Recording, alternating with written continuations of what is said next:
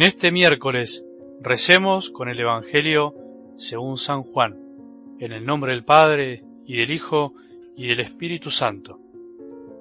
Jesús dijo a sus discípulos, Yo soy la verdadera vid y mi Padre es el viñador.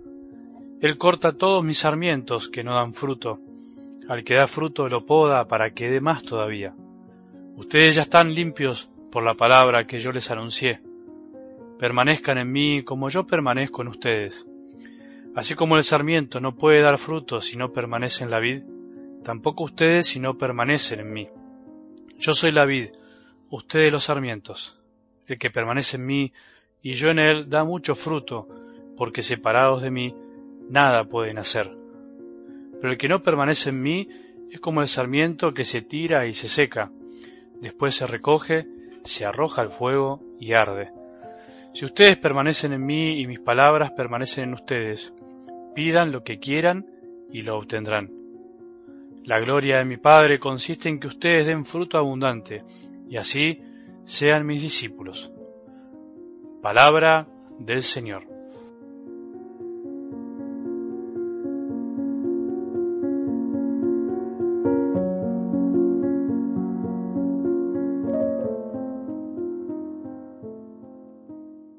La palabra de hoy coincide con la del domingo, no sé si te habrás dado cuenta.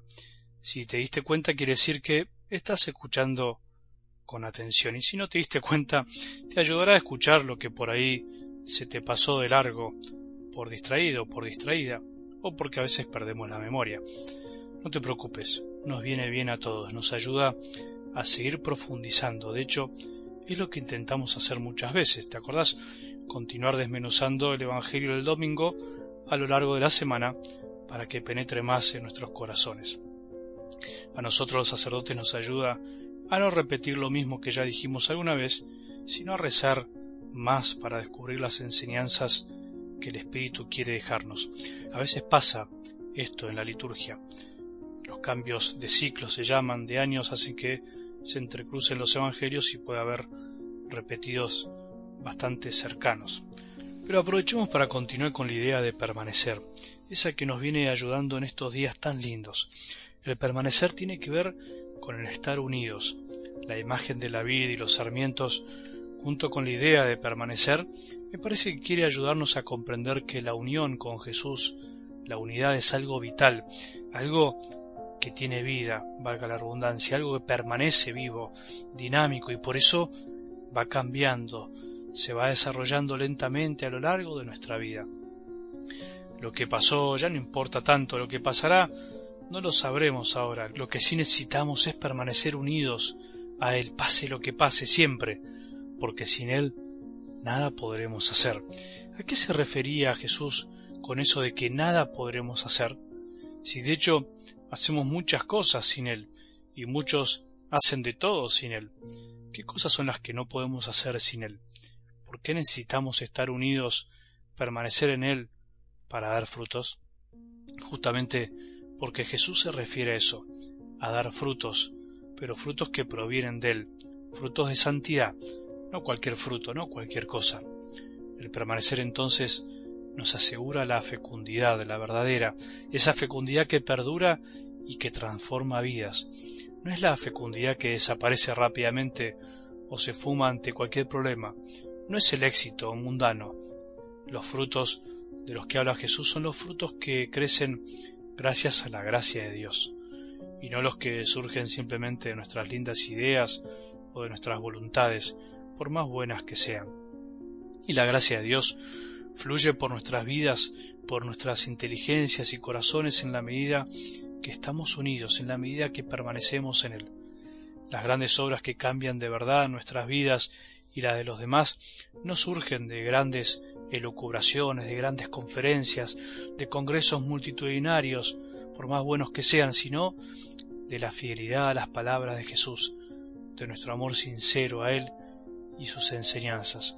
Las grandes decisiones que nos cambian de verdad no surgen de enojos, de gritos, de ruido de este mundo, sino que aparecen en el corazón cuando estamos con Jesús vivo, en el silencio, cuando nos decidimos estar con Él, cara a cara, tanto en la oración como en el amor concreto hacia los demás. Podemos pasarnos la vida haciendo muchas cosas buenas, pero no las obras de Dios. Podemos pasarnos el día haciendo de todo un poco, pero no estar haciendo lo que Jesús quiere y no dar frutos. Podemos estar sirviendo en la iglesia a tiempo completo, consagrar incluso nuestra propia vida, pero no estar unidos vitalmente a Jesús, no permanecer en Él, sino incluso estar como desgajados, quebrados de la vida sin permitir que su amor pase por nuestro corazón. ¿Cómo permanecer unidos a Jesús? Te estarás preguntando desde algo del Evangelio de hoy. Es lindo escuchar mucho esto, pero es lógico que nos preguntemos qué significa entonces permanecer en Él, estar unidos a Él. Antes que nada, es no olvidar que podemos permanecer con Él porque Él antes permanece en nosotros. Él es la vid, nosotros solo sarmientos, ramitas. Él es anterior a nosotros, todo se mantiene en Él, todo pertenece a Él. Esa permanencia de Jesús en nuestro corazón es lo que nos mueve a querer estar con Él, a desear amarlo. Permanecer con Jesús es buscarlo cada día, es escucharlo cada día, es amarlo cada día, como podamos, como estemos, pero buscándolo. Estar unidos a Jesús significa no olvidarnos ni siquiera un día de Él, no dejar pasar un día sin hablarle, sin oírlo, sin escucharlo. Pensá en la persona que más querés en esta vida y fíjate si serías capaz de pasar un día alejada o alejado de Él. El amor nos mantiene unidos, el amor es el que nos asegura la permanencia, el estar siempre hasta el final. El estar unidos a Jesús toma diferentes colores según la vida que llevemos, según el lugar donde vivamos, según la etapa de la vida en la que estemos.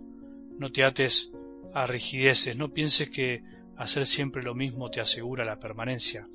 Escucha siempre la voz de Dios para darte cuenta qué es lo que te pide cada día, qué es lo que desea de vos. Lo importante es no olvidarse nunca de Él. Lo fundamental es no olvidarse jamás de que Él permanece en nosotros siempre. Pase lo que pase, hagamos lo que hagamos. Que tengamos un buen día y que la bendición de Dios, que es Padre misericordioso, Hijo y Espíritu Santo, descienda sobre nuestros corazones y permanezca para siempre.